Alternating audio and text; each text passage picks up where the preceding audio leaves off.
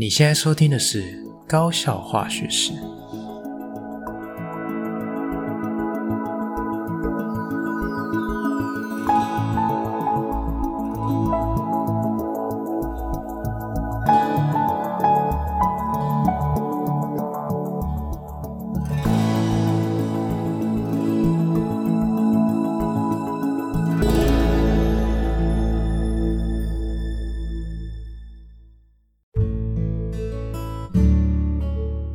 大家好，我是吉米师，欢迎回到我们的频道。好，那这个礼拜的节目开始之前，让我们一起欢呼一下吧！呜呼！好，为什么要欢呼呢？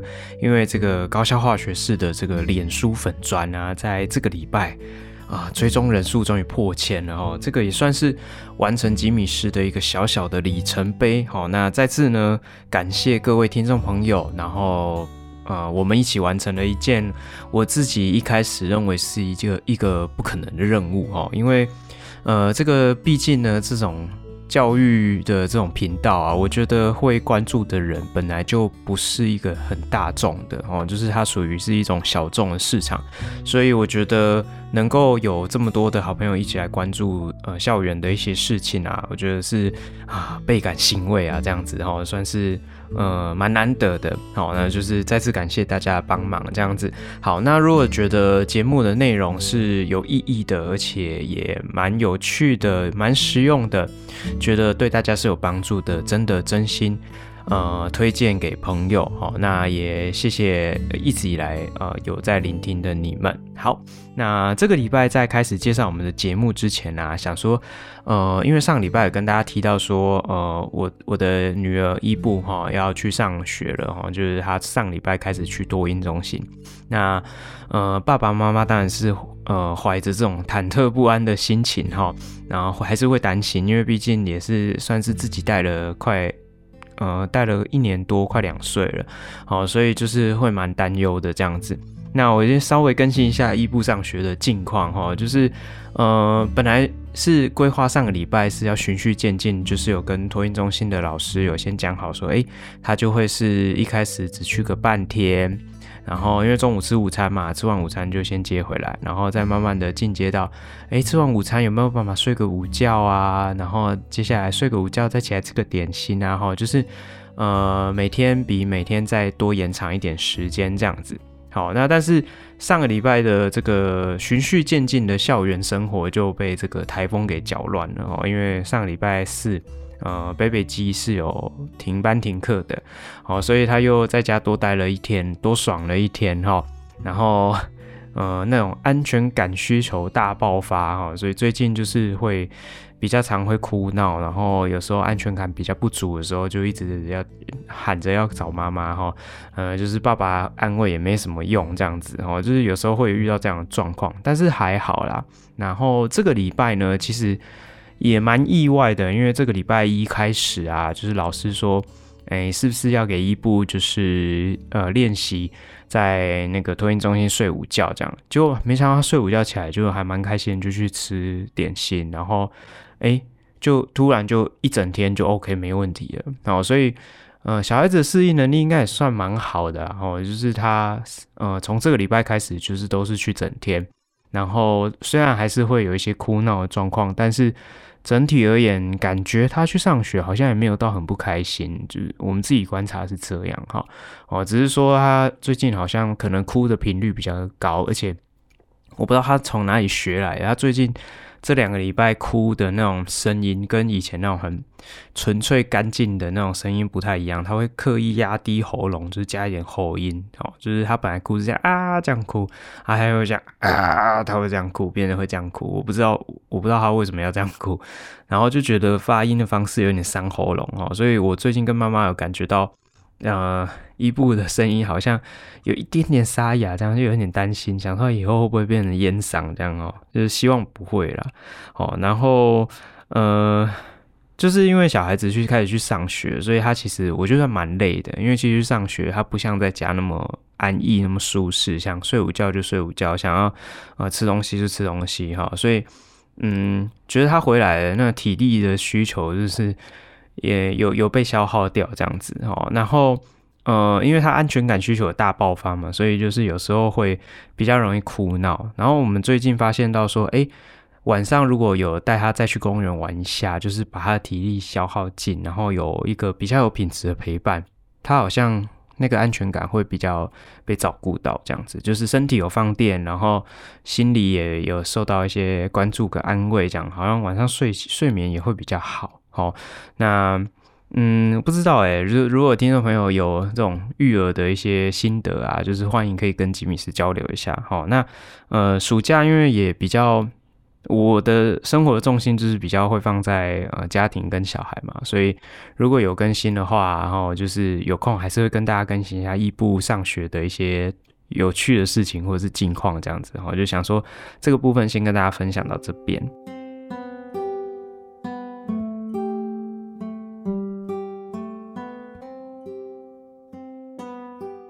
好，那接下来啊，我们就来谈一下，呃，这个礼拜的节目内容大概有分哪些部分哈。那今天的校园大小事呢，因为也没有在上，可 是没有在上课嘛，就是暑假嘛，对不对？哦，但是呃，上个礼拜吉米斯去学校忙了一下，呃，就是我们这个礼拜有一个小活动哈。那诶。意外的发现，哎，奇怪，校园呢跟印象中不太一样，空荡荡的。哈、原来就是高三的这个，就是升高三的同学暑辅已经结束了哈。我们用我们学校上的时间比较短，只有上三个礼拜，然后他们上个礼拜八月初，他们的暑辅的课程就结束了。那是不是就迎接了 happy 的暑假呀？哈、所以这个礼拜想要跟大家聊一下，说，呃，暑假很愉快，没错，但是。也很好用哦，所以我想说，趁这个暑假还有一点点时间，给大家一些建议哈。就是以高三的同学，我想就不多谈了。这个我们之前已经讲过很多次了，你要把握时间，好好读书。我们可能就稍微提一下。那今天主要想要讲的是，因为看到网络上有蛮多家长会担忧，就是小孩子要升高中或者要升大学，会想说，诶、他是不是应该做些什么？利用这个长假，能不能充实些什么？哈，所以吉米师想要借由今天的节目跟大家分享一下，就是升高一或者是升大一，哈，身为一个新鲜人的一些小建议，这样子。好，那今天的不一样的化学课堂啊，我想要跟大家谈一下。我在暑假的一个重点就是要上高一化学的重补修。那高一化学的重补修我是怎么上？我关注的重点就是什么？他们的表现又如何？好，那跟大家分享一下他们学习的状况。好，那在结束的时候啊，就是哦，我是说我的重补修结束的时候，也有请他们一样填一个这个 Google 表单的回馈。好，那也跟大家分享一下他们诶、给我的回馈内容是哪些这样子。好，那今天的科普时间哈，就是应应景哦。这个上礼拜跟大家聊这个超导体的部分，那这礼拜要聊什么？呃，最近看到新闻说那个南部登革热非常的严重。好，那呃，我不知道各位平常出游的时候，然后像我们家因为有养狗狗嘛哈，所以我们平常都是以户外生活为主。那所以防蚊液对我们来讲是一个很重要的一个保护的工具，因为。常常去散步啊，去草原啊，哈，所以难免会有一些蚊虫，好，所以这个防蚊的工作一定要做得到位。好，那我不知道各位对防蚊液有没有概念？那市面上防蚊液这么多种，那每一种都有效吗？还是它们有什么差别？想说借由这今天这个机会，也顺便宣导一下哈，要防治登革热。那也跟大家科普一下防蚊液的差别是在哪边。好，那我们的节目要开始喽。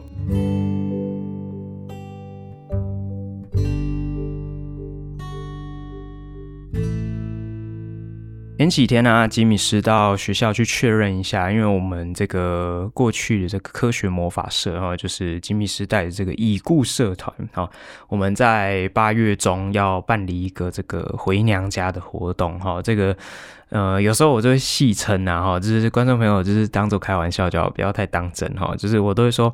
啊，这个就是科学魔法社的告别式这样子哈，那就是因为社员们还是会怀念然后，因为我们其实结束的时候是第八届哈，那那时候有呃高一的新生，所以严格来讲就是九届，然后再加上我们学校的第一届是高中部进来的时候，就是我们第几届第几届是算干部嘛，好，所以呃，到第八届干部结束，然后有第九届的新生，然后啊，反正算到头来哈，第一届的时候，他们从高一就开始担任社团干部，因为他们高一就只有他们是最高年级者哈，所以等到他们高二的时候，又重复当了一年干部，所以其实林林总林林总总加起来，整个科学魔法社的历程大概就是十年左右的时间，好，所以。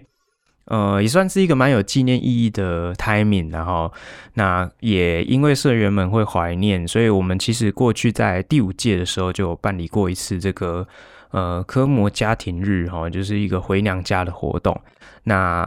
这次呢，因为科目要结束了，所以呃，第八届干部哈，就是末代干部们也很有心，想要再重新办理一个回娘家的活动，哦，就是让过去的学长姐们哈，这些社员们、干部们可以回到学校走一走、看一看这样子。好，所以我上个礼拜想说，呃，去学校跟他们排练一些呃。一一些活动，然后确认一下他们的准备的进度的时候，哎，发现这校园空荡荡的哈，因为我之前啊前两个礼拜要去学校印考卷，然后是平日去，发现哎校园很热闹，我才突然意识到说哦对哦，高三他们要上暑辅哈，哎这个礼拜哎应该说上个礼拜去的时候发现哎校园空荡荡的哎怎么都没有人这样，哦原来是是因为。呃啊，他们暑伏已经结束了，这样哦，原来暑伏已经结束了。呃，以我自己认识我自己的学生来说啊，哈，他他们即便啊是在高三这个 timing，他们还是会在真正放暑假的那一刻，他们会欢呼，就耶，终于可以好好放暑假啊！一定要好好珍惜这个半个多月的暑假，我要好好的休息。我觉得他们心里多半会这样想哦，但是。现在真的是一个好好放假的时间吗？哈，就是这个也在很多集已经讲过很多次哈，就是你现在身为一个升高三的同学，现在此时此刻就是对你是最重要的时间点哈，因为你是不是应该要好好花一点时间，呃，执行你的复习计划了呢？哈，因为很快的你在高三上结束寒假的时候，你就要去考学测。哦，那现在这个年代学测又对同学来讲是一个非常至关重要的考试，是一个关键性的考试。你能够这样子就是轻忽吗？我想你应该也没那本钱。好，那有些同学甚至连在这个时间点一个好的或者是一个比较充实的复习计划也都还没有去规划好，所以你是不是应该要更关注在你眼前的这件事情？好，就是。呃，每次啊，就是等到大考结束之后，考生们，然后这个高三的同学们，总是会很懊悔说。哦，想当初哈，就是千金难买早知道嘛，对不对？哦，像之前就是邀请一些同学在考完学测之后来上高校化学室。那我我之前的学生他也是会讲说啊，我现在最后悔的事情就是我那时候高二升高三暑假怎么没有好好读。好，那我就那时候我就问他们啊，我就说，嗯，如果假设我现在我有时光机器哈，假设我是哆啦 A 梦，我带你坐时光机去找你高一的高一的你，或者是。高二的你，或者是高二正在放暑假的你，哈，你会跟他讲什么？这样子，他就说，我、我一定会跟他说，我、上课一定要专心听哦，哈，暑假的时候升高三一定要好好复习，真的很重要，一定要听老师的，不要乱搞，哈。那我就说，你你想一想，你觉得如果你回去，你自己说服你自己，你你有办法可以说服自己吗？然后他们也会坦白的想一想，嗯，我觉得没办法，哦，就是人就是这样嘛，哈，就是。不见棺材不掉泪哈，你一定要死到临头，你才会知道事情的严重性哈。但是，呃，基于我们的立场啊，我们还是会不断的耳提面命，然后好好的珍惜光阴吧哈。这个第一次模考真的很重要哈，这也是给自己的一个定位，那也是你暑假整个复习历程的一个嗯，算是。检核吧，哈，就是我到底读是有读进去还是没读进去，哦，再加上，嗯，我我我觉得，如果你有在关注这个大考的趋势、大考的变化，你应该不难发现到说，嗯，近年来这个大考的难度是越来越难，哈，因为现在非常的强调这个素养导向，好，非常的强调这个呃探究与实作的能力，那你要把这些。嗯，比较抽象或者是比较高层次思维的能力放到考试里面的时候，自然而然它就不会是一个这么简单可以应付的事情。哈，就是你必须可能要真正的实质上的去理解你学习的内容，然后能够学以致用，能够有应用。哈，那这就会属于一个比较高层次思维的部分。就会是一个比较具有挑战性的事情，好，所以真的要好好把握当下。那具体怎么做？我我觉得，如果你很有兴趣、很有心，你也可以回去翻呃过去的文章，好，或者是回去浏览一下。嗯，我忘记是第几集了，反正我们有一个系列都是讲升学的事情。那呃，去年的这个时间点，我也讲很多有关于学测准备的一些建议，好，所以回去可以翻一下哦。网路就是这样哈，呃，你讲过的事情都会留有历史记录这样子，好，所以也方便。今年的考生回去可以稍微听一下啊，你如果真的没事通勤的时候可以听一下，我会给呃升学班怎么样的一个建议这样子。好，所以再次强调哦，今年的暑假很重要，不要蹉跎掉了哈。所以如果是家长的话，也提醒一下孩子，你可以陪伴他啦哈，或是用关怀的角度，不要一直去逼他，但是你可以用关怀的角度，就是嗯跟他讨论你完成了什么。你想要完成什么？那人都有惰性啊，你可以跟孩子们分享说你是怎么克服自己的惰性，那你的责任感是怎么养成的？那为什么你会想要做做得更好？你你想要为为什么想要做这件事？哎，很多家长说啊，我早以前我也不太会读书哦，我不太好意思要求，但是你现在一定会有所体悟嘛，对不对？人就是这样啊，啊，我以前也觉得。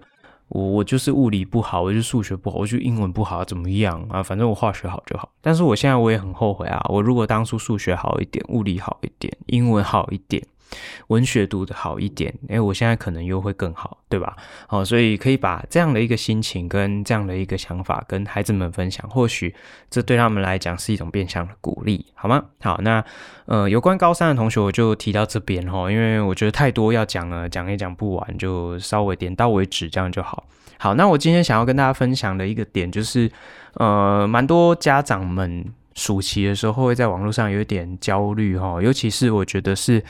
高三呃不，应该呃更正哈，就是国三哈，就是九年级的毕业生即将要踏入高中校园的家长们是最忧心忡忡的哈，所以呃有没有什么建议？我我就把我的一些比较直观的想法跟大家分享。那我们等下就分成两个部分哈，第一个就是。你是九年级要升高中的同学，然后你可以做些什么这样子？好，那再来就是高三毕业的准大学生，哈，大一新鲜人，那吉米斯给你的建议又是什么？我们分成这两个部分来谈。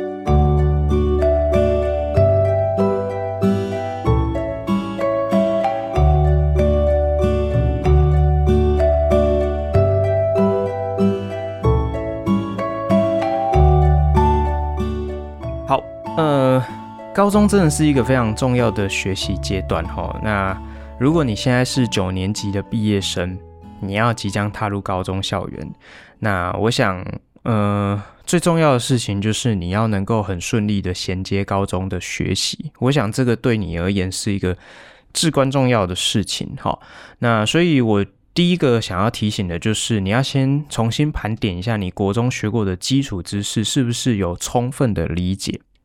是不是真的有学到脑袋里，而不是只是把它背起来，能够应付考试而已？好，因为这件事情我会说非常重要，是因为高中的学习啊，它不管是量也好，或者是时间上面的挤压也好，或者是你要学习科目的广度也好，那个跟你在国中完全是不同一个量级。好，就是可能要用十倍以上去形容这样的一个差距。那所以，如果假设你今天带着一个是，呃，非常不稳固的基础，就是踏入高中校园继继续你的学习旅程的话，你一定会跌跌撞撞，会非常辛苦哈，而且很容易会得到无比的挫折感，那就有可能会造成，呃，一波带走，你可能就会自认为你自己就是一个开启一个学渣人生。那我想这个应该是任何人都不乐见的。那不管你今天考到哪一个学校，你要想一件事情。你的同学跟你的程度都差不多，诶，对吧？好，除非你今天真的是很有自己的想法，你就是一个高分低就，就是，诶，我我今天我就想要读社区高中拼繁星哈。那我觉得这种人就是你你可能一开始的先决条件可能会跟同学会有点差别，但是我想绝大多数的情况都是你其实跟同学的程度是差不多的，因为毕竟你们的入学分数不会差太多哦，因为高中毕竟会经过一层的筛选。那你在这样的环境底下，你没有比人家差啊，当然你也没有比人家好到哪去，那就是凭。各自的努力这样子，好，那到底要怎么去检查自己对于国中的基础科目，或者是你学过的知识有没有熟练？我讲这样很抽象啊，有熟悉吗？嗯，好像忘光了，因为还还行吧，哈。那你要怎么去检核？我这边提供几个比较具体的方式，哈。第一个就是，嗯，举一反三，大家听过吧？好，那什么什么意思？呃，我们在学习的过程中，有很多时候是需要举例子。好，譬如说，我举一个最简单的例子，譬如说，哎，我们学过的这个酸碱，哦，那你就会学过酸的定义、碱的定义嘛，对不对？好，那你一定有学过很多的化学物质的化学式，或者是你有听过很多的化学物质。那哪些是酸啊？你说啊，我有学过啊，高中就是硫酸盐酸就是酸。那你可不可以解释一下为什么是酸？哈，这个是。知识层次的延伸，你可不可以举一反三啊？你知道什么是酸，知道东西，那定义是什么？为什么是这样？好，这个是一个知识层次的延伸，或者是广度的延伸。比如说，哎，我知道某个东西是酸，盐酸是酸，化学式是 HCl。那还有什么是酸？你可不可以举出其他的例子？举一反三，你可不可以？我举一个例子，你帮我举两个，或者是三个，甚至更多的例子。去扩充，你能够做到这件事情，表示你对这个知识系统是有一定的熟悉度。但是如果你做不到，那你可能就需要有点加强这样子。好，所以最简单的方式就是试试看自己有没有办法举一反三。好，那再来就是，我觉得还有一个方式还蛮简单，可以提升自己这方面的能力，就是。嗯，好，那你如果真的发现我我没办法，那有没有办法可以 push 自己更进步？就是你可以先做一件事情，诶，我如果拿出一张白纸，诶，针对某一个范围，我有没有办法很快速的把它的纲要写出来？就有点像是写呃心智图那种感觉，或者是你就是很呃提要点，就是。条列式的列出它的大纲或是要点，那比如说，酸碱这一章有哪些重点？哪些重点？哦，你学过哪些事情？哪些东哪些事情？那你如果可以用心智图去组合，什么是归纳在什么的底下？那什么跟什么的概念是并列的？哦，那这样更好。好，你可以练习去做这件事情，其实会有助于你重新去整理你脑袋里面的思绪。我想这一点非常的重要。哈，好，那你如果真的发现，我好像真的有点弱哦，我想要好好的精进，该怎么做哈？呃，我觉得读书要求进步，方法太多了。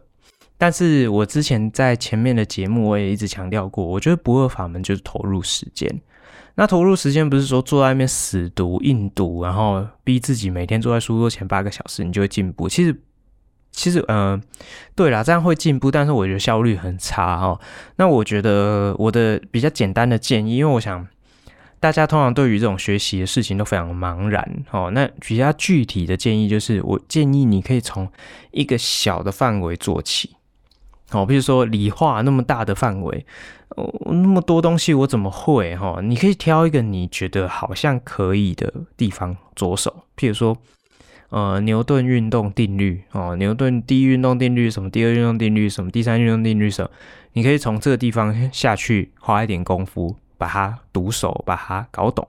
好，又或者是哎，我挑一个化学里面我觉得蛮有趣的地方，比如说提到反应速率，那我是不是把这个地方的内容我都搞懂了？你就从一个小范围开始着手。那你要把这个地方都搞懂，你是不是要看很多书？哎呦，课本看完了，好像哎自己写写，好像有点空洞。做一下题目，发现哎，我这题目好像有一些会错哎，啊有些对。那错的是哪些观念不懂？然后去研究一下，你就是花时间去研究嘛，就有点像是你去攻克一个游戏，比如说你现在。玩一个游戏，你会卡关，你卡关，你可能会多打几次，你多打几次，你不会每次的手法都一样嘛？除非你是像赛车，你零失误，你就会过关，想办法调整到零失误。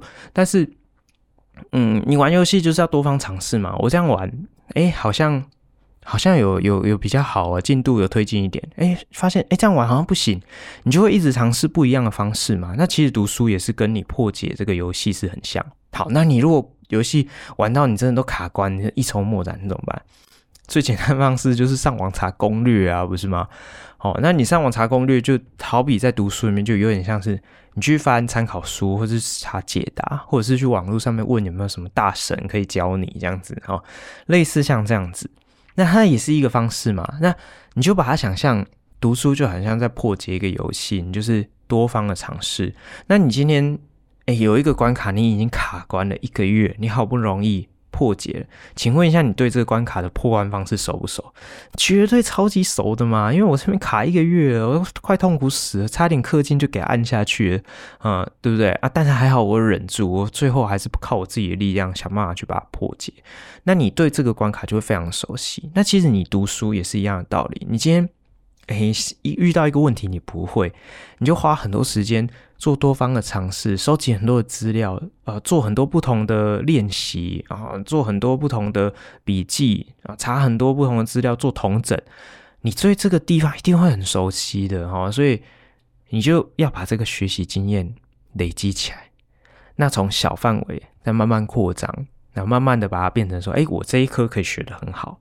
它就会是一个很好的学习的经验。那这个学习的经验再慢慢扩扩张出去。如果你一科可以学好，那你可能类似的科目，譬如说理科，你大概就可以用类似的方法去学习，慢慢的扩张出去到其他科。这就是一种学习经验的迁移，好，就是讲的比较教育心理学，就是这是一种学习经验的迁移，你就可以，这也就是一种所谓的举一反三。所以。呃，有时候我们看到说，啊、哦，那个前几志愿的学生，他们好聪明呢，学好快哦，他们感觉听老师讲完立刻就懂，而且写题目不会错啊，我就不行啊，我听完回去读三个小时，我还是错一半。你们的差别不是在于智力上面的差别，呃，可能还是有一点差啦，但是我觉得关键性不是在于你们智商的差别，而是在于。他有很多成功的学习经验，所以他可以很快速的学习迁移到这个领域，举一反三，学习的效率就会非常好。那但是呢，你可能就不是这种类型哦。但是你可能在别的领域是 OK 的啊，比如说你玩什么游戏，你很常玩类似的游戏，这一款那一款，这一款那一款你都玩过，所以现在来一款新的游戏，你是不是很容易上手？就是类似这种感觉，懂吗？哦，所以。呃，学习经验，正向的学习经验累积，我觉得是非常重要的。那你如果没有那个本事，可以面面俱到，先从一个小单元下手啊，我想大家都做得到。那我们后面还会提到类似的事情，我就是给大家这样的一个建议，这样子。好，那再来就是，呃，刚刚讲的第一点就是有关于学习学科的内容嘛。啊，第二点我想要讲，其实也跟学科有关，但是我觉得是。嗯，不要那么严肃去看待这件事。其实很多专家也是提到这件事，就是英语能力，然后就是你的英文。那当然了，英文在台湾就是一个非常重要的考科，呃，是不可讳言的，就是这个样子哈。那但是呢，很多的英语学习的老师或是专家都会一直呼吁说。哎，你学英文不要一直把它当做是考试啊，不然你永远都学不好，或者是你就学不到位哈。我我自己也是这样的感觉哈，就是绕了一大圈。我现在已经出社会了这么这么多年，你就当做是几年这样就好了哈。哎，不要去想到底是几年，太没礼貌。好，你就去想一下，哎，为什么很多人都会这样跟你讲哈？因为当你今天很严肃的要去计较说这个文法对不对，这个单词要用在哪里，它有哪些相同的字、相似的字。呃，把它变成考试的时候，就会是一个很无聊的事情。那你就没有办法应用在你生活啊，越难应用在你的生活，你就越少用啊。语文类的东西就是要培养那个语感，越常用，你的这个能力就会越好。好啊，你如果越少用，呃，哪怕你读得再认真，你只要应用的频率低，你的能力自然而然就不可能太好。好，所以。嗯，我觉得培养英文的能力很重要，但是我会比较希望、比较建议各位可以从培养英文的资料阅读能力下手。啊，讲好像有点严肃哈，但是其实就是你可以从你有兴趣的领域啊，譬如说，嗯，你是一个爱运动的孩子，你平常就有在关注一些世界的运动赛事，譬如说你有在看足球。或者是你有在看棒球，你有在看篮球啊，NBA 之类的。那有时候台湾的报道你看的不过瘾，你想要看第一手的报道，你也可以去翻一下 NBA 的一些国外的介绍。哦，一些球队的介绍，球员的介绍，那你一定一开始看就说哦，我干嘛没事去看英文的？诶，但是你看着看着，你就会有兴趣啊，因为那是你关注的东西，而且你看着看着，你你就会觉得说，诶，看习惯好像就可以看得懂诶，好像也没有太难哦。这个就是一种生活上语文能力的应用，好像就可以从这方面呃去着手。那其实你可以发现，讲来讲去，吉米斯就是一直在强调一个观念，就是你可以从一个小范围。下手，那把这个强化之后，它就会变成一个成功的学习经验，你就可以把它延伸出去，做一个学习经验的迁移啊。这一点对于学习来讲是至关重要的事情。所以我再次强调哈，培养英文能力，培养使用英文的能力，培养使用英文的兴趣，其实真的非常重要。好。好，那再来呢？呃，第三点就是多方的涉猎不同的学科知识，你要多去看看世界，然后就是不要一直去想说，呃，高中有什么科目啊，物理、化学啊，现在又探究与实作啊，补习班又一直主打什么素养养成班哈，广告讲得很厉害哈，但是你最后发现你学社还是超级鸟哈，就是有没有用我不知道啦，见仁见智哈，但是我会觉得，呃。高中其实回到一个比较严肃的点来讲，就是高中其实是对于学习学科知识来讲是一个非常重点的学习阶段。讲白一点哈，讲的最直白就是高中学的就是很专业的学科，而且学很难啊，考试也很难啊。讲白就是这样，而且它就是学科，它不是动手做的术科。如果你是对于动手操作，对于这种某个技能重复性的练习很有兴趣。那你可能比较适合走的是技职体系，而不是走的是高中。好，就是你如果是要念高中，你就是要对读书要有兴趣，对学术倾向要有一点呃概念。那呃，我会觉得学习这件事情，你还是要对于这个方向是有一点概念跟兴趣。如果你只是被家长被老师丢到高中，那其实你对于学这些什么国英数社自一点兴趣都没有，那对你来讲非常的痛苦哈。所以你可以利用暑期比较没有压力的时候，呃，多多去涉猎一些学科相关的知识内容，或者是一些你可能有兴趣的题材，多关注一下这世界。譬如说，呃，能源议题，好像这个 SDGs 就是呃世界永续的一些呃目标。那这些目标里面一定要有很多的不同的面向，要去解决世界正在发生的问题，环境的问题、暖化的问题、经济的问题，啊，或者是劳工权益的问题，这些不同的议题，它都会背后要有很庞大的知识体系去支持它，有很多的理论或者很多的呃措施去推进。那你能不能从比较知识面的角度去切入？譬如说，你今天在关注能源议题啊，台湾也要发展绿电啊，那这公这中间有没有可能遇到什么问题？你你有没有很仔细、很平心静气去看一些资料去理解它？那为什么不要全台湾都插满风车？为什么不要？有什么限制？然后都铺满这个太阳能板不好吗？台湾不是做半导体很厉害吗？做太阳能板不好吗？呃，会不会遇到什么问题？你可以从各个不同的面向去，呃，研究一些世界正在发生的事情。我想，这个对你的高中学习会非常有帮助，因为你会认为我学习这些知识是有用的。当你今天在呃物理课、化学课学到有关于这个。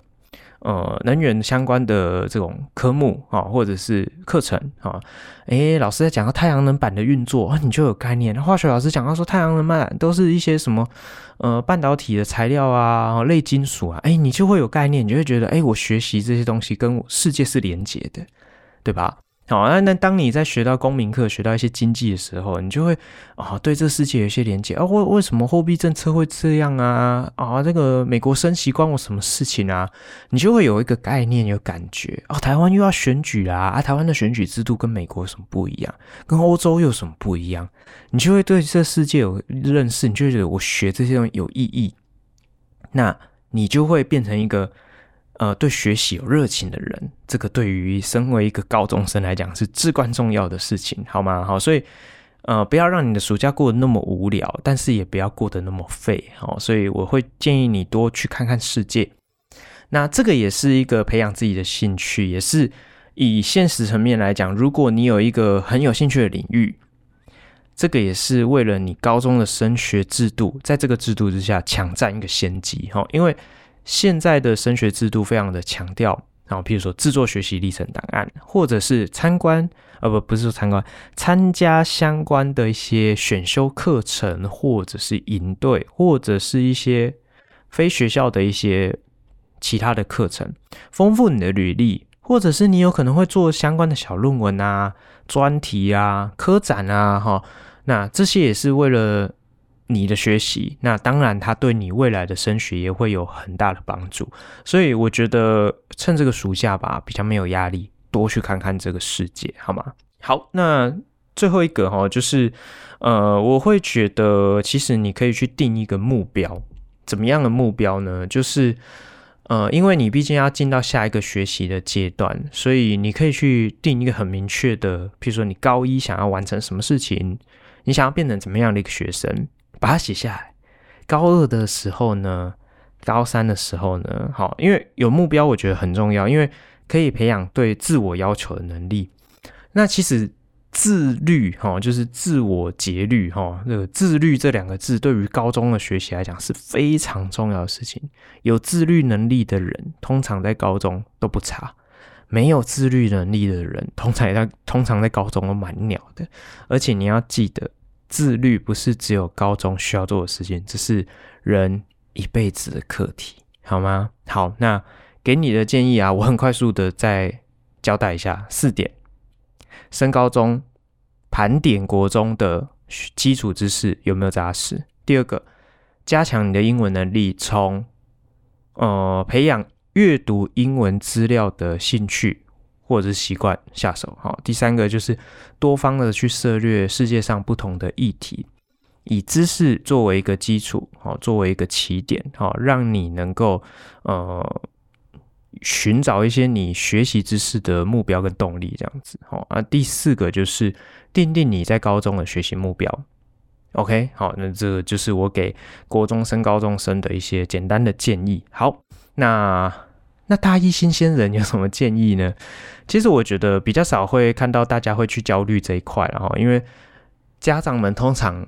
呃，惯例上就是孩子们上大学，他不归我管了啊，反正他们也成年了，以后事成失败也是他自己要负责。哎，是是没错哈。那但是我觉得焦虑的应该会是学生哈，因为嗯，以现在的台湾的高中生来说，上大学啊，呃，多半都会怀抱着这个惴惴不安哈，因为台湾的升学制度到目前为止还是没有办法让你能够。随心所欲的想学什么就去哪里，好，因为毕竟分数还是一个很捆绑的关键。呃，大家知道吗？其实，在欧美比较先进的国家，上大学真的是还蛮可以自己选的。你想去哪，基本上你，呃，除非是很好的学校啦，不然的话，你想要学什么你就去学什么。哦，只是你知道吗？在国外上大学很贵。哦，就是差别是在这样哦，就是好，你想上大学可以啊，你想学什么？你想要学建筑，你去啊；你想要学嗯什么电机，你去啊。哈，但是你可能付不起学费哈。在这国外的状况很多是时候是这样哦，但是在台湾不是这样，因为我们学费很便宜，那竞争就很激烈哈，所以你可能会读到一个你完全没兴趣的科系，或者是呃你可能不太适合你自己的科系哦。在按这个层面。问题的层面很复杂，跟你呃国高中的这个生涯定向的探索，或者是跟这个呃大学的透明度、课程的这种呃丰富度、哦试探性，都会有一些关系。还有升学制度也有一个至关重要的观点哈。那当然这个我们今天就不谈哈。那我想要给升大学的大一新鲜人一些建议哈，因大概也是四五点，然后我看一下，嗯，五点哈。那第一个，这个我就讲比较快啊，因为我觉得高中升大学应该比较听得懂人话哈，所以我我就很快速的讲一下我给你们的具体建议。第一个就是走出舒适圈吧，哈，去过一个不一样的人生，去体验一下不一样的人生。那我想这个对于你开拓视野是非常重要的事情。譬如说，你本来就是一个乖乖牌的学生，都在爸妈的呵护底下，但是你可以给自己一个目标，比如说，呃，我在这个暑假，我可以试着去找几个好朋友一起去环岛。哎，我从来都没有离家那么久过，我是不是可以试着这样做？我不知道，你可以跟你的家人讨论哦，也不要一意孤行哦，突然就消失，这样好像搞离家出走，这样也不太好。但是你可以走出舒适圈，去做一些不一样的事情，或者是你可以去打工啊，或者是你可以尝试着去呃学什么你，你你可能想都没想过，但是你其实一直都有兴趣，但是你可能没没没有想过你真的会去做的事情，哦，比如说你去做飞行伞之类的，哦。这个都是不一样的事情，好，那或者是你可以去当国际志工，很好啊，好，所以之类的，好，就是走出舒适圈，去过一样不一样的人生体验。我觉得这个对于开拓你的视野是很重要的。好，那再来第二个就是回归到学校本质，哈，就是你一定要去了解你自己科系的未来的发展跟它专业性到底在哪里，因为上大学毕竟就是一个呃高等知识的殿堂，它就是为了去创造知识的地方啊，当然大学还没有到那么高深啊，研究所比较像是创造知识的地方，但是大学就是一个，呃，已经是高等教育了哈。那他学的东西就是已经非常专业，就是用来解决一些世界的问题，哈，就是像我们延续我们刚刚讲的那些内容哈。所以你今天如果你要上，譬如说你要上化学系，你起码要知道说化学系到底学哪些东西吧，啊。那时候哦，我在高三的时候我不是已经研究过，但是你现在研究的那种感觉跟你要升学是不一样的。你现在是真的要进去了，你要去学习了，哈。那你要去学校哦，有机无机分析物化到底在学什么？分析里面又有分怎样的分析？那仪器分析又是在干嘛？哦啊，物理化学到底是物理还是化学？你要去搞懂啊，哈。那它可以应用在哪里？未来的。呃，发展又有哪些啊？像我们最近讲很夯的这个 LK99 这个、呃、这个室温超导体，呃，现在也不一定是啦哈，因为很多研究团队发现它好像不是。嘿，好，那这个这个，如果我想要研究相关的内容，我到底是要念物理系还是化学系，还是都可以？那我要走的是哪一个路线之类的？好，你要去研究一下，说，哎，这个科系的发展在哪里啊？试着去想象一下。期许一下你未来在世界的定位。我我觉得你如果要去念大学，可以开始想象这件事情。我未来在世界上，我要成为怎样的一个存在？我要成为怎样的一个人？去想象一下你自己在未来的定位在哪里？好，好。那第三点就是培养多元的兴趣跟嗜好哦，因为你。开始跳脱高中，哦，在台湾来讲，国中、高中就是读书考试、读书考试、读书考试，哈，就是这样子。那你慢慢的跳脱这样的一个环境之后，以后的生活你要为自己负责，那你应该不会想想要成为一个只会读书的人，所以去培养多元的兴趣吧。我想这个对于呃人生来讲是一个非常重要的事情，哈。譬如说，像是我过去在大学的时候，我就。想要去学一些我从来没有想过我会去接触的东西，好，比如说我小时候都没有学过跳舞啊，可是我大学我就想要去参加热舞社，我想要去了解一下跳街舞是什么感觉，好啊，从小到大这个学校里面都只有打篮球、打打羽毛球、打排球，我就想要学一个不一样的，我就去学打网球，然后我去参加系队的时候，我就去打垒球，好，所以我就是想要去。尝试一下不一样的事情，哦，就是培养一下多元的兴趣嘛，哦，那过去台湾的小孩真的是非常的死读书，哦，我发现现在的年轻人有比较好，那但是我想，呃，从高中毕业之后，你更加的自由，我会更期许大家去多元的尝试不一样的东西，这也是给你一些不一样的资讯，哦，这个。有时候你念大学不一定未来毕业就是从事跟你大学学的本科系相关的工作，但是你的所有的在大学的经历都会非常大幅度的影响你未来人生的走向，这一点真的非常重要。就像我，嗯，大学的时候我有接触过一些像是社团啊、系学会啦。或者是呃，我在大学修过的课有做一些科普的事情，所以这个就影响我现在正在做的事情啊，就比如说，哎，我我以前带这个科学性的这个社团，或者是我现在会想要去录这个节目，其实也是跟大学的一些相关经历是有关系的吧。对吧？好，所以就是给自己多元的接触这些资讯，开启一些新的想法，这个对于你的这个未来，我觉得大有帮助。好，那再来还是外语能力哈，第三呃第四点，外语能力这真的非常重要，因为我觉得到大学难免你会去接触一些原文书、国际期刊，你千万不要让你的英文能力成为你未来持续学习的绊脚石。好，那。方法就是像我刚刚讲的，跟国中生讲的一样，哦，你就是不要一直觉得那个什么文法啊、单字啊、考试啊什么，你不要去管那些东西。你现在已经高中已经毕业了，没有人会去把你考成这个样子。那你要怎么样去充实你的语文能力？先从拿来用吧下手，哦，就是阅读一些相关的资料哦。你今天去查一个你有兴趣的东西，譬如说，诶。前一阵子大家都在讨论这个 LK99，那台湾当然有很多的资料啊，也有很多的人拍成影片啊。你可以享受那种很速成的资料，你也可以享受那种很速成的影音的美产，但是它比你直接去阅读一些呃文字的资料，那个充实度还是有很大的差别。那你阅读中文的资料，跟你阅读英文的资料、原文的资料。那当然，那个知识的量跟丰富度会有非常巨大的差别。我常常会跟我自己的学生讲说，当你去查资料的时候，你可以试着去做一件事情，打一个专有名词，通常以现在这个年代来讲，在浏览器里面就会蹦出维基百科的连接。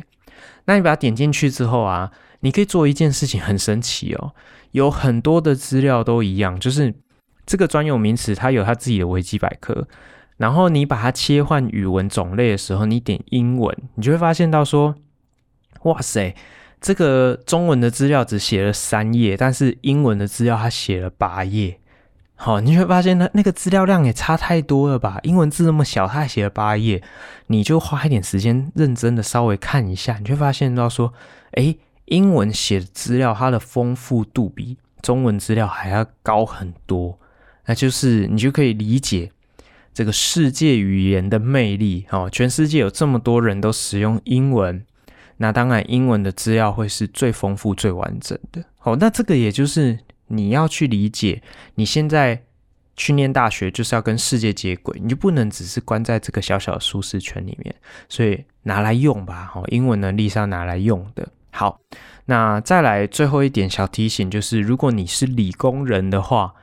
基础学科知识真的非常重要，你绝对不会想要去大学，呃，上课的时候就跟呃智障一样，什么都听不懂哈。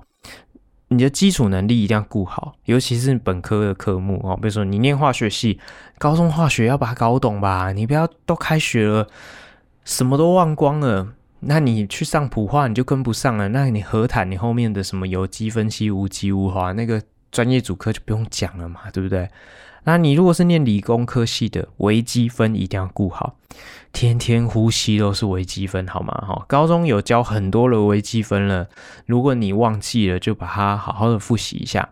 呃，真的没有那么难啊，你以后天天都要用的，好吗？哈，所以这些去把它好好的复习一下，准备好再去念大学，一定会对你非常有帮助哦。这真的是吉米是真心的盼望大家可以做好的事情。好，那今天的这个校园生活啊，就是一些唠叨，就跟大家分享到这边。我们先休息一下，待会再回来。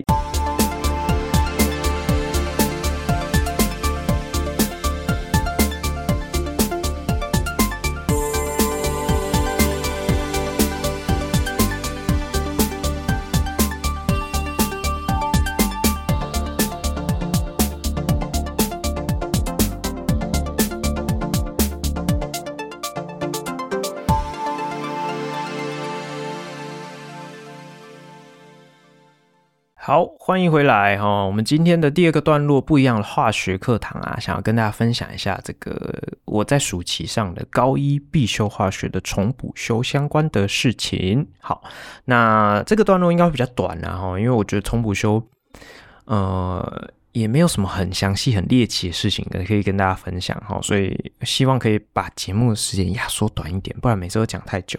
我们刚刚第一个段落就讲的有点久了哈。好，那这个吉米斯的高一化学重补修哈，这个终于结束了哈。那简单跟大家介绍一下我的课程是怎么进行的。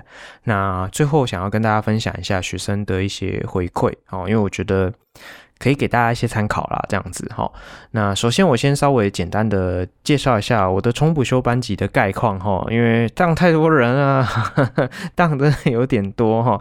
我们学校才六个班，我开了两个班，而且这两个班还不是都是什么十几二十个人哦，这两个班都是接近四十个人，有一个班。呃，账面上四十个人，有一个班子三十八个人，好，但是当然实际最后有来的没有到那么多啦，但是两个班都是三十几个人，哈，就是很接近四十了，哈。那呃，里面的组成绝大多数都是一升二的同学啊，就是很新鲜被当的那群人，哈，呃，大概占了应该有九成，哈。那这两个班里面只有少部分是高年级的同学，就是二升三或者是高三刚毕业的，好，啊我呃这次。刚好都没有碰到，就是毕业生回来的研修生哈，刚好都没有碰到。那高年级的部分呢，哦，就是把二升三跟高三刚毕业的，我就算作高年级的哈，一个班就是三到五个，没有到非常多哈，所以大概有九成是高一升高二的同学啊，只有大概一成是学长姐这样子。好，那我上课的时间，我就是因为我们学校的制度是这样，我们会在呃上学期哈，就是呃。一一百一十一年学年度的上学期，我们学校的老师们就会先先把那个暑假重补修时间先标起来，哈，就像标会一样，我们先把它标起来。那我们会自己各科会有一个轮序，然后就是我们开会的细节就不多提，反正我们会有一个轮序。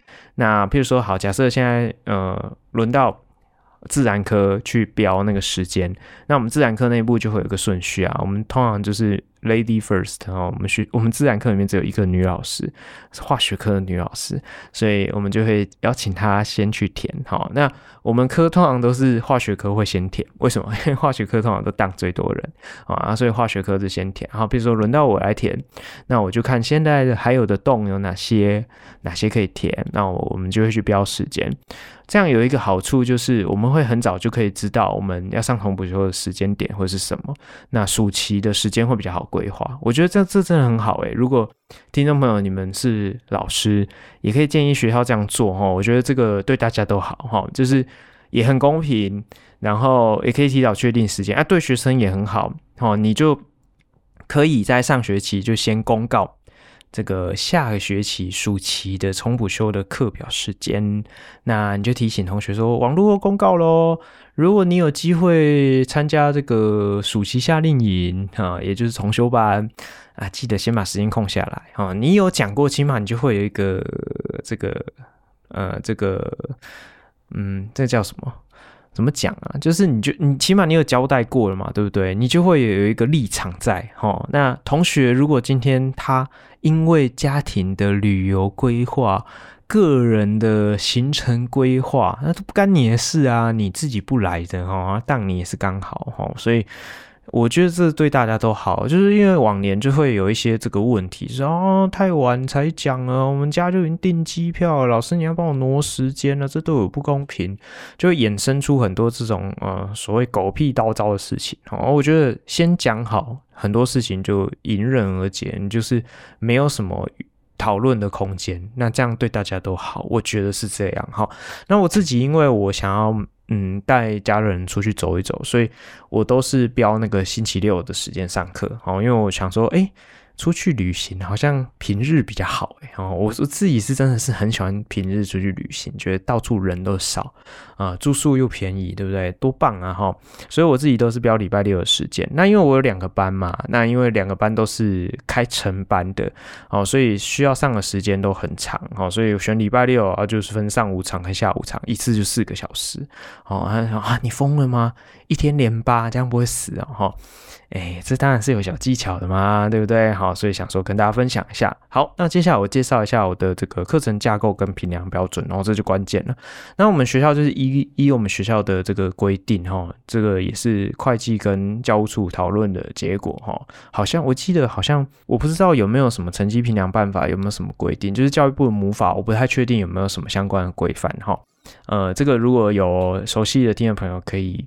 给我一些回馈哈，就是我们学校依规定是我们的重补修至少要分散在三周以上哦，就是你的重补修的整个课程一定要至少横跨三个礼拜。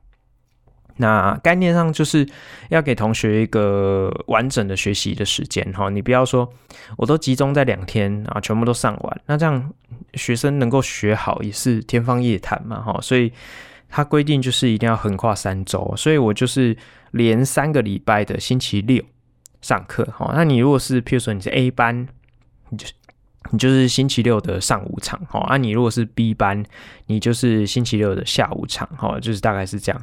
那我因为只有三个礼拜可以上课，所以我就只挑了三个单元，哦，三个小范围来上课，我觉得小单元就好，不要互相伤害这样子，好，所以第一个我上的是周期表跟原子外电子的排列。那我第一个礼拜就是，嗯、呃，解决这两件事情哈，而且我周期表其实没有讲很多哈，就只有跟他们讲怎么算原子序啊，就这样子。好，那第二个礼拜的重点是浓度的定义啊，计算题哈，跟溶液的配置哈，这是这是第二个礼拜的目标。第三个礼拜的目标是化学键与物质的特性，就是介绍离子键、共价键跟金属键的定义。然后做个比较，然后还有它们产生的四种物质，哈，就是离子固体、共价分子、网状固体，还有金属固体的这些物质的特性的比较。哦，那就是这样子。哦，我就上这三个单元这样子。好，那我上课架构重点来了哈。你说哇，一天连八会死吧？哈，我现在这年纪真的，如果一天连八很认真上课，真的是会死哈。诶，当然是有小技巧的哈，就是我不会连着上四节课，这个对同学来讲也很残忍哦，就是上到最后都锵掉，都不知道自己在干嘛。这样我觉得学习效果也不好。严格来讲，我只有上两个小时，就是认真上课两个小时，但是你。一个早上的四个小时，当然不可能只上两个小时啊！你说哦，那你们十点再来就好了？不是，不是，不是哦，我们不能这样子薪水小偷哈，哎，这样不太好。那我的做法是，我的第一节课是小考，那考的是纸本测验，考的是上个礼拜教的内容。譬如说我这个礼拜上的是原子外电子排列，那我下个礼拜的第一节课，我就是发考卷下去考这个东西。好，那你说，那第一个礼拜不就没得考？对，我第一个礼拜的第一节课，我要讲课程规划跟课程注意事项。好，所以我第一个礼拜的第一堂课就没有考试。那第二堂跟第三堂课的这两个小时就是上课，好，就是上我的指定的内容这样子。那我刚刚讲的第一堂课的纸本考试，你说他们都从不修啊，大家考太残忍了吧？我我有先讲啊，就第一堂课我就先讲纸本测验的范围很明确。就是第一个就是习作题，哎，我也没有再跟你客气，我就复制贴上。但是你不知道我会挑哪一题啊？但是习作也没几题，而且我范围那么小，就是那一个单元或两个单元，你就把那边呃读一读背一背，其实基本上你就有基本分。有些同学我觉得有做到啦，哦，但是有些还是没在管哦，但是也没有到太夸张。这个这个部分我们等下会谈到。好，那我就是从习作提出。再来就是我上课一定会讲一个段落，会给他们一些简单的练习，那就是以上课的练习为主，好，所以就是两个部分，第一个就是习作题，第二个就是上课的练习。那第三个呢，呃呃，应该说，呃，第二节、第三节就上课嘛，好，那第四节要干嘛？第四节我会是也是一个考试，但是我的方式是用呃这个 Google 表单的方式去考。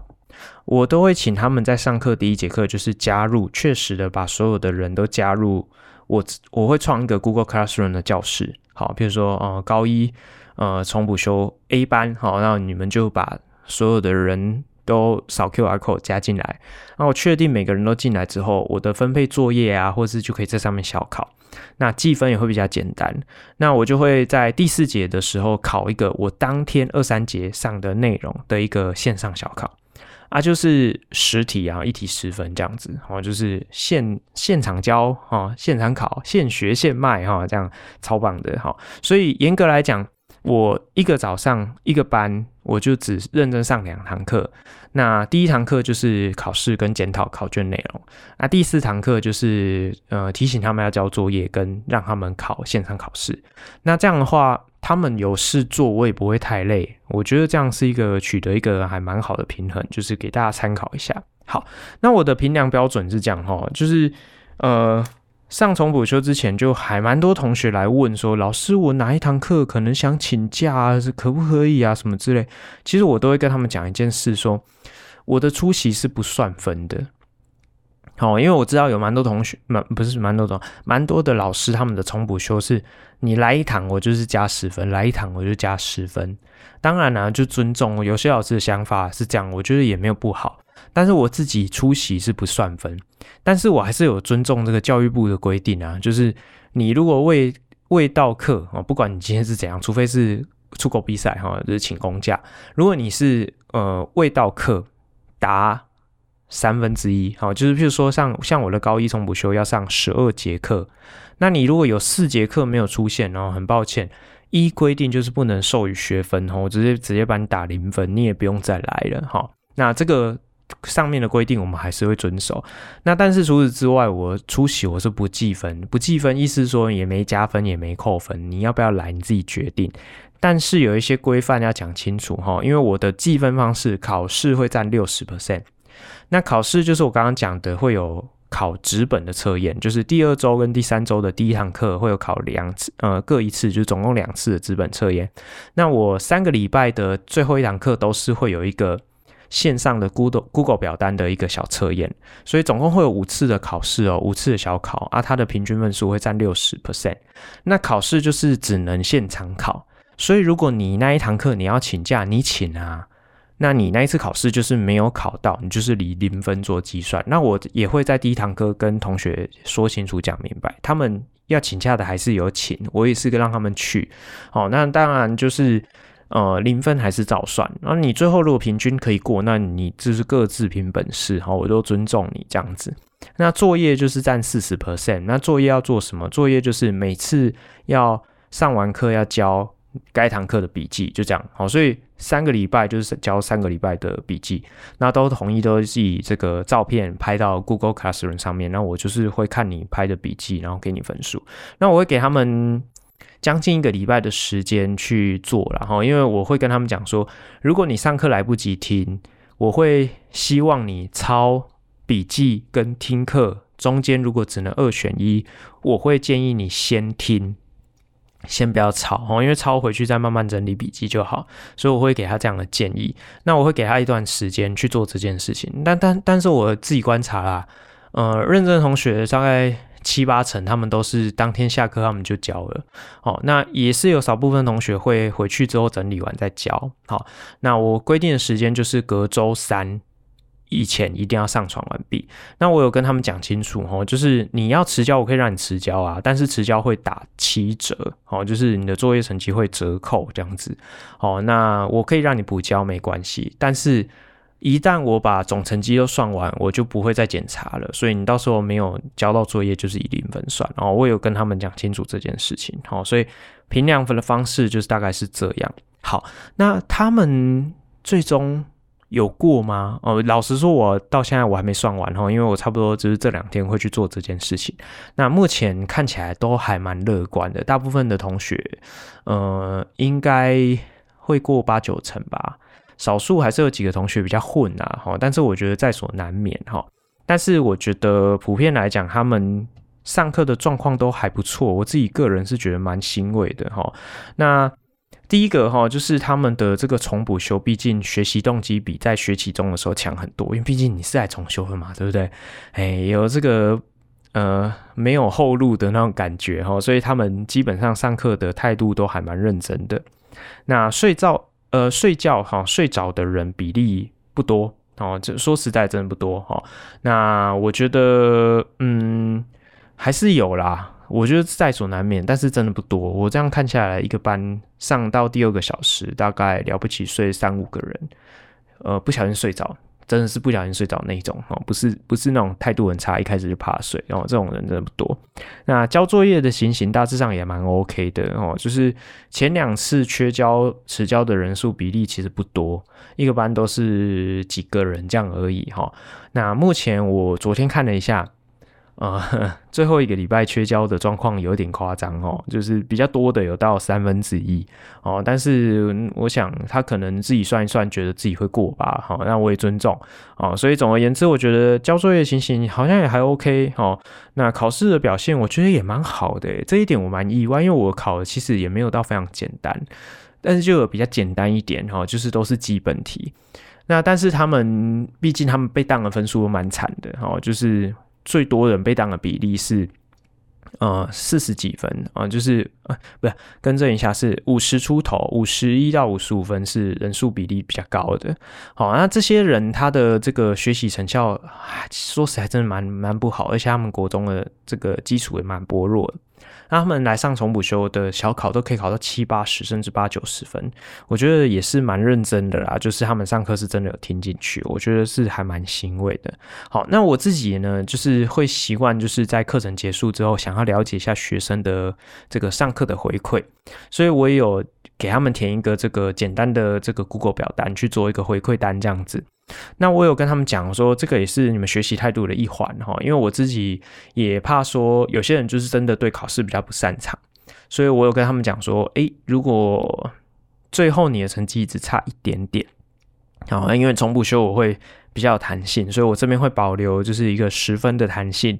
有可能会帮你加一点点分让你过哈，但是你如果真的太夸张了，不不交作业那种，连加十分都救不回来，我当然就不会救你哈。就是我的正负就是十分好的扣打，那我会把这个有没有填表单当做你的学习态度的考核之一哈。所以如果呃你最后呃。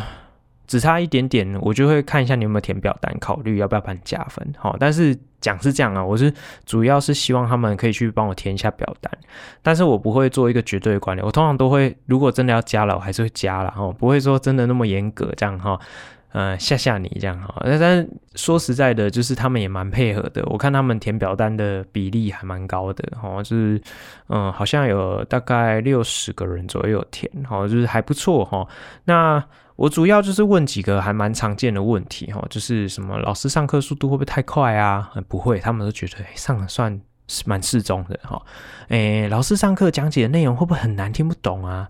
诶，他们的回答是认为简单偏易哦，他们会觉得诶，老师上课讲解的好像蛮简单的，老师会上太快啊？诶，不会哦，他们都觉得诶，速度不错，也蛮容易听懂的。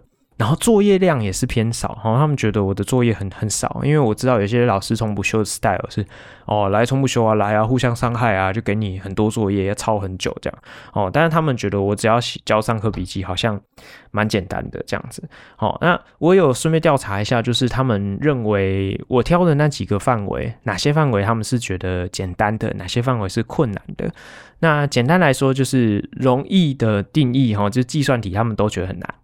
哦，那其他的他们都觉得简单，我觉得也很合理啊，因为我知道数理能力比较不好的话，都会比较怕计算题，哈，台湾人就是这样嘛，哈，所以。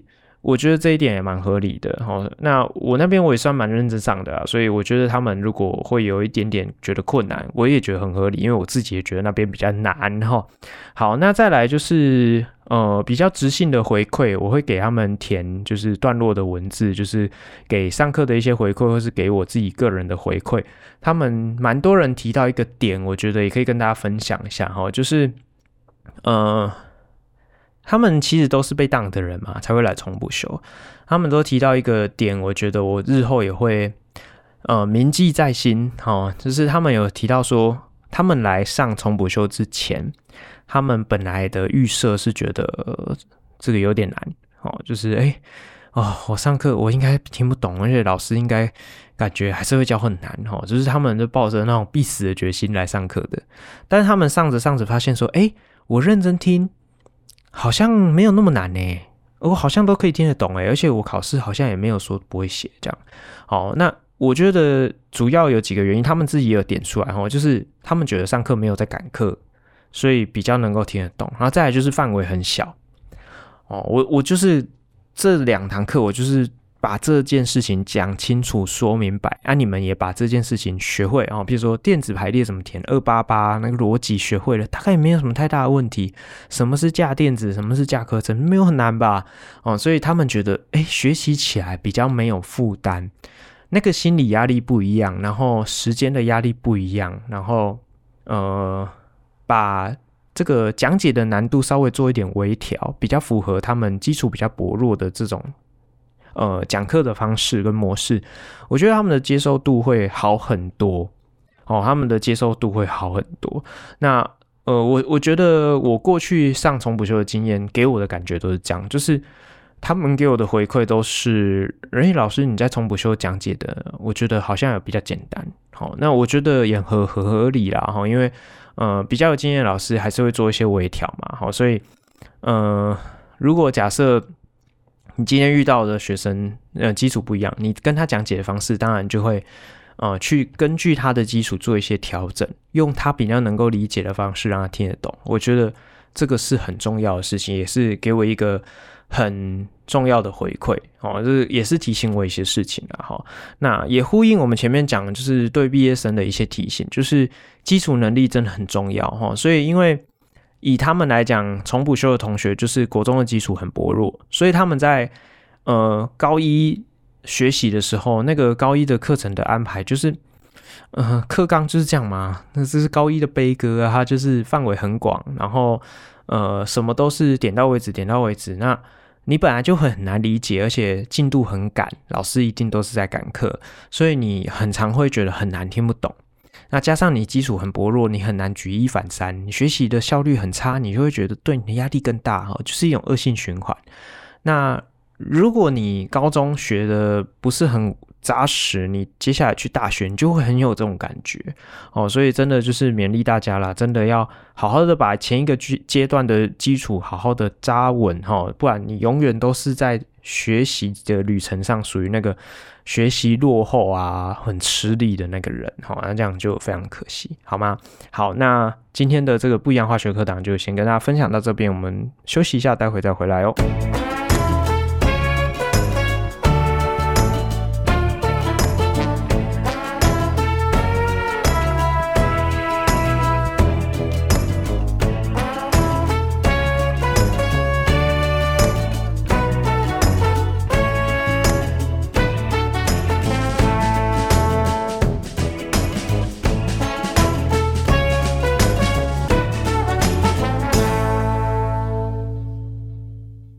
好，欢迎大家回来！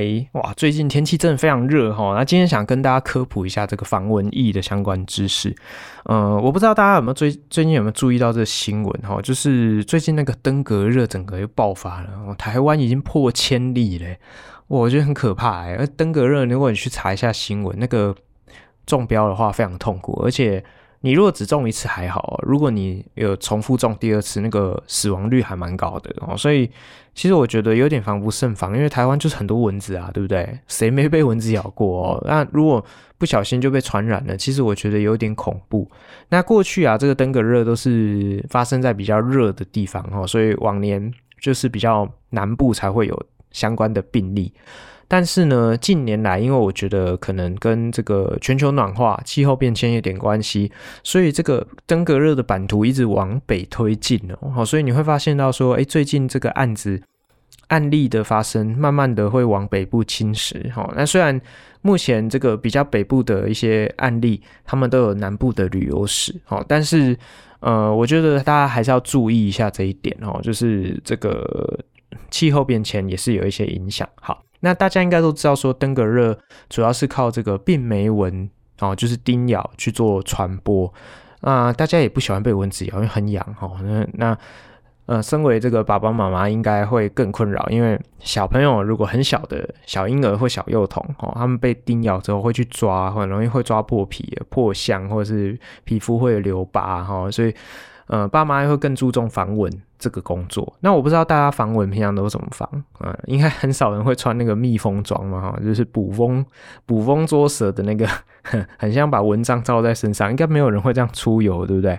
那现在比较简单、比较主流的方式就是喷防蚊液嘛。那可是市面上的防蚊液这么多种，有什么差别啊？它们有什么效果吗？我过去啊很讨厌喷防蚊液哦，我宁愿被蚊子咬，因为我觉得防蚊液很臭，然后很黏，你涂在身上啊，感觉好像全身的毛孔都被堵塞一样，而且味道很重。整个衣服啊，或者是你开车车子里面都被熏的这样不要不要的，所以其实我一直很讨厌喷防蚊液。哦，那但是后来小朋友出生之后，我们就去研究一下市面上到底有没有什么防蚊液比较安全、比较有效。后来就给我们找到哈。那呃这边也是比较概略性，先跟大家简介一下，我们市面上目前的防蚊液主要分成两大类型。哦，比较主流分成两大类型，第一大类型就是比较。哦，推崇这种天然精油类的，哦，就是天然精油类的，就是感觉比较好卖嘛，比较亲民的，感觉比较无毒哈。那但是事实上是不是这样？这其实不是哦哈。那天然天然精油类的，这是一大类哦。那他们通常都是标榜说含有什么香茅油啦、尤加利精油啦，哈，或者是有什么除虫菊的这个精油啦，哈，那听起来好像。都是自然界有长出来的东西嘛，感觉就对小朋友比较没有伤害嘛，但是不是这样子哦？好，我们等一下会讲哈。那另外一大类就是纯粹是化工合成的药品哦。那这个药品类的，就是你可能会在这个防蚊液的罐子上面写说什么，呃，本产品不添加敌避，有看过这种字样吗？哈，敌避就是一种药品嘛。好像不添加，感觉就是比较安全。呃，事实上好像也不是这样哦。我们等下会讲下去。好，所以主要先分成这两大类哈，天然精油类的跟这个化工合成药品类的。好，那这两大类呢，还蛮常都在市面上见到。好，那你要怎么选哈？这个。我就告诉你相关的资讯，你可以自己决定哈。我没有在卖，我也没业配哈。说实在，真的是这样。我先澄清，真的没有业配。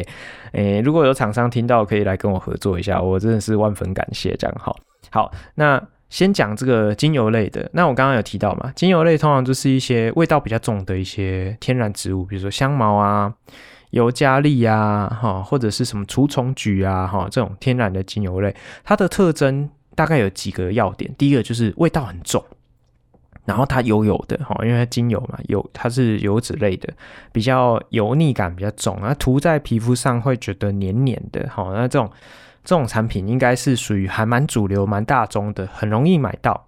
好，那这种通常这种产品为什么可以防蚊？是因为它里面最主要是含有所谓的除虫菊酯，好，也就是除虫菊精呐，就是除虫菊这种植物萃取出来的精油。那这个精油的这个化学分子，它是蚊虫很不喜欢的味道。那其实你闻你也觉得它很臭嘛，其实蚊子也不喜欢，所以。蚊子会达到一种驱避的效果，就是驱散它，它不敢靠近哈。那另外一个很主流的就是这个柠檬胺醇，柠檬胺醇也是属于蚊子不喜欢的味道。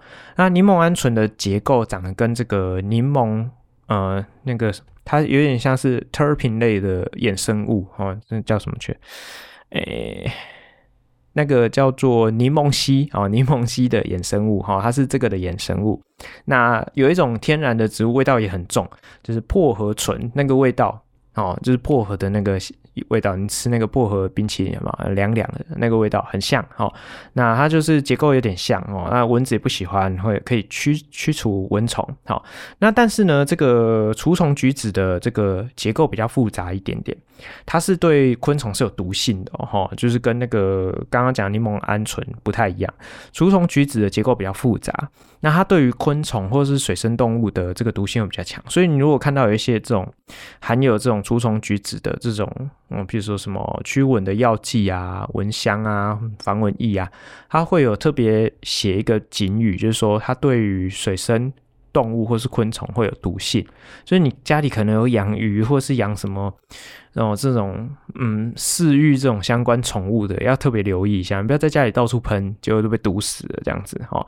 好。那但是呢，这种除虫菊酯有一个好处，就是它是有光解性的，就是它照光其实结构不太稳定，它会照光会分解，所以你要说它比较安全也可以哈，就是一般的情况下它不会在身上残留太多有毒性的物质哈。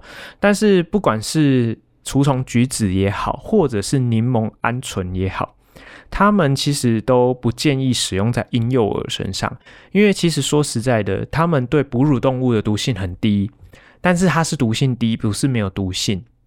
好，所以这种东西，尤其是像是除虫菊酯，它对于这个昆虫来讲是具有这种神经毒性，所以其实对于人体来讲的毒性很低，但是它还是有毒性，只是我们的安全剂量比较高。好，所以一般的情况来讲不会有任何的问题，但是婴幼儿他们的这个安全的剂量的限度那个阈值就比较低，所以会有。可能会超标的疑虑哈，所以一般来讲，市面上的相关产品都会不建议使用在，譬如说两岁或是三岁的婴幼儿身上。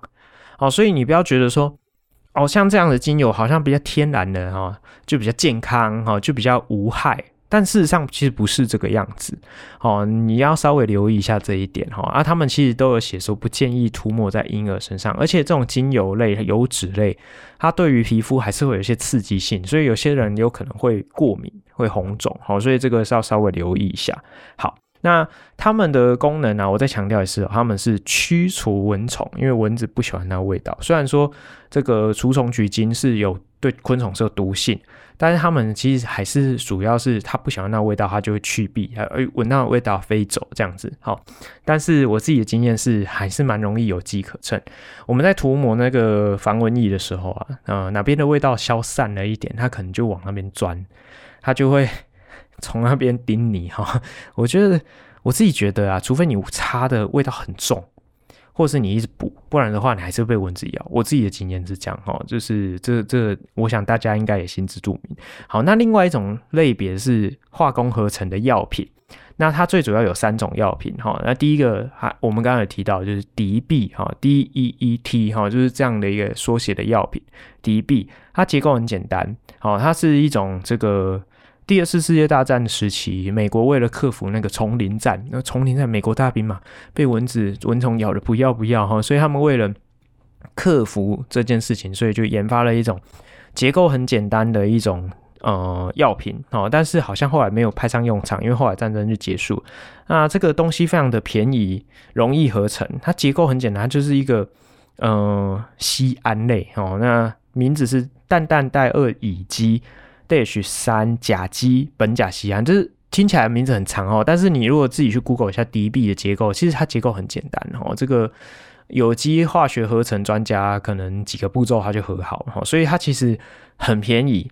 所以你如果去买那种呃传统那种防蚊液，一罐一百多块可以喷很久哈，那里面就是有含敌避，那这个东西就是可以。呃，驱蚊，它也是属于驱蚊，蚊子不喜欢这个味道，它没有杀死蚊子的功能，哦，它的功能就是蚊子不喜欢。那蚊子不喜欢的味道，当然人也不喜欢，所以这个味道不太好闻，哦，就有一点刺激性这样子，哦，这是第一种。那第二种很贵，哦，就是叫做派卡瑞丁。那但是呢，我去查资料，发现一件很有趣的事情。他说他在世界卫生组织注册的药名叫做埃卡瑞丁，派卡瑞丁就是派卡瑞丁，哈，就是它是 P I C A R I D I N，哈。那埃卡瑞丁拿掉一个 P，我不我不知道发生什么事情呢？是呃，在送件的时候漏打字还是什么？我就觉得很诡异，哈，为什么它是？德国拜耳公司研发的药品，它就叫做派卡瑞丁。那为什么世界卫生组织最后注册的名字是埃卡瑞丁？我不知道为什么哈，但是是同一个东西。如果你在购买相关产品的时候，如果他写埃卡瑞丁跟写派卡瑞丁，它是同一个东西哈。但是我看台湾主流还是都写派卡瑞丁，因为大家都卖派卡瑞丁嘛，你就只有你卖埃卡瑞丁，你一定卖不出去啊。大家会以为是不一样的东西哈。好，那派卡瑞丁它也是一个人工合成药品，那结构。稍微复杂一点点，但是也算简单。那我觉得它很厉害啊，因为我自己现在就是使用这个派卡瑞丁的防蚊液，它是这样子哦，这个分子啊，它可以干扰蚊虫侦测这个人体的受气哦，因为他们会去侦测二氧化碳跟乳酸。那蚊虫它们就算眼睛不好看不到，它就侦测到那边有这个二氧化碳跟乳酸的那种气味，它就会。去停留在那个动物哦，不管是人和狗和之类身上，它就会去叮咬它哦，这是一种天然的机制。但是派卡瑞丁这个分子就会去干扰它的受器，它会感觉不到这个二氧化碳跟乳酸的那种分子，所以它去干扰它的受器运作，它会不知道它会站在一个人体的表面，他会以为它是站在像水泥墙上面。所以科学家做实验室发现，你的皮肤上面如果涂抹派卡瑞丁，蚊子停在你身上，它也不会叮你。好，我自己的实测，因为我现在买这个防蚊液，我就觉得好好用哦。你涂上去，真的瞬间蚊子就不咬你，诶，它就算在你旁边飞来飞去，它也不会咬你，诶，这真的非常的神奇。我觉得超好用的，效果很好，而且它的持久性比较强，而且这个分子啊，对于皮肤的亲肤性比较好，几乎不太会引起过敏反应，而且它是可以用在婴幼儿身上，就是它几乎没有什么毒性。但是呢，它的缺点就是它很贵。呃，简单来讲啦，哈，我们就拿一个比较实际的例子。如果你去买传统的防蚊液一罐，什么一百五十 CC 那种，哦，就是呃可以随身携带的那种喷罐的大小。一般的传统的防蚊液有印象吗？一一罐多少钱？可能七八十、一百多就有，对不对？贵一点的可能两百多。派卡瑞丁的药品这种防蚊液，一样的大小，大概一百五十毫升。它要卖七八百块，甚至卖八九百块，非常的贵。但是我真的是用过，我就回不去了，因为派卡瑞丁的防蚊液不黏腻，它没有那种油脂感哦，涂上去很像高级的防晒乳，就是摸起来是干爽的。而且如果你买的是无香精的哦，无添加香精，它没有味道，几乎闻不出味道，闻起来就很像那个没有无香味的防呃防晒乳一样，就是几乎闻不出味道，就是。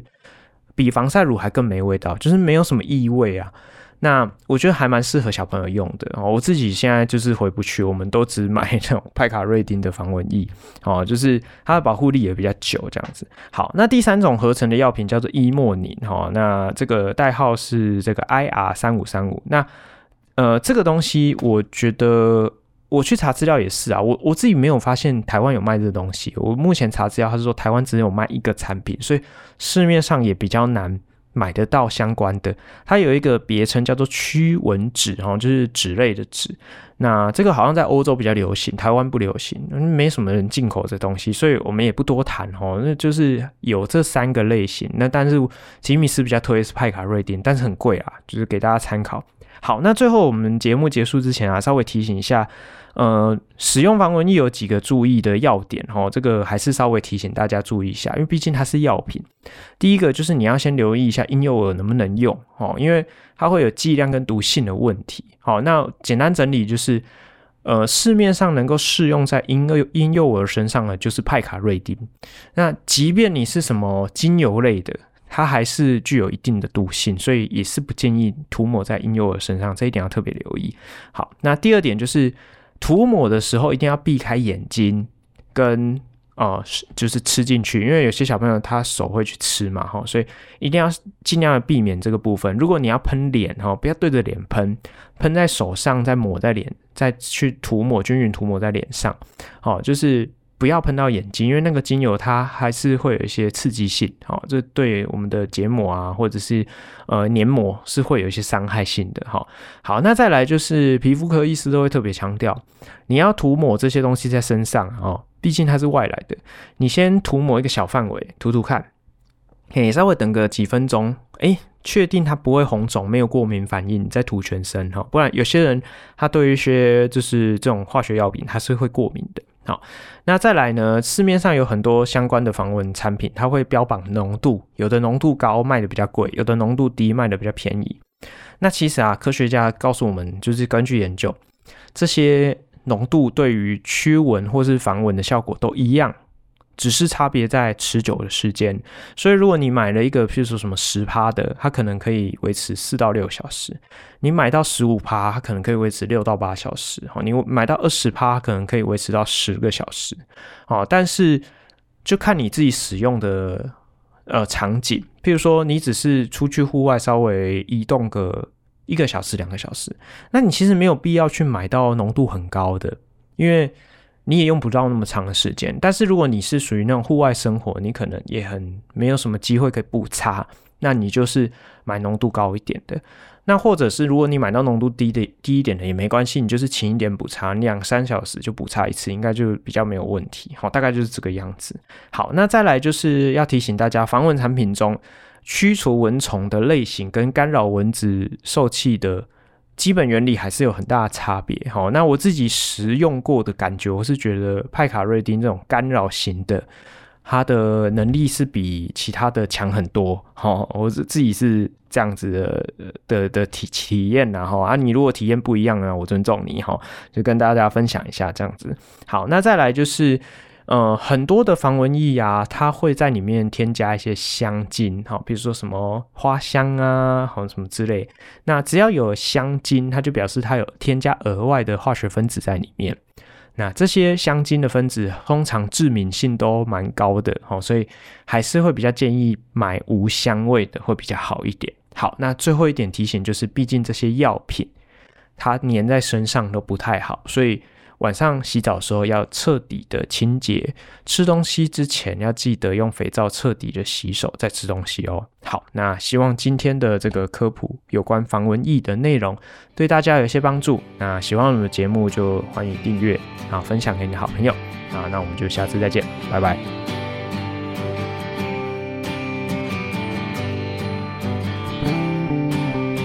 高效化学式，谢谢有你陪伴我们到最后哦。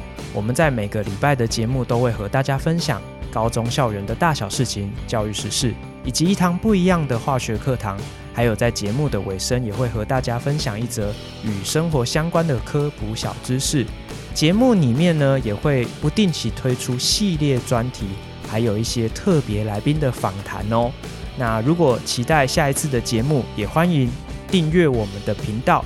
多多分享给你的好朋友，那我们就期望下次空中再相会喽，拜拜。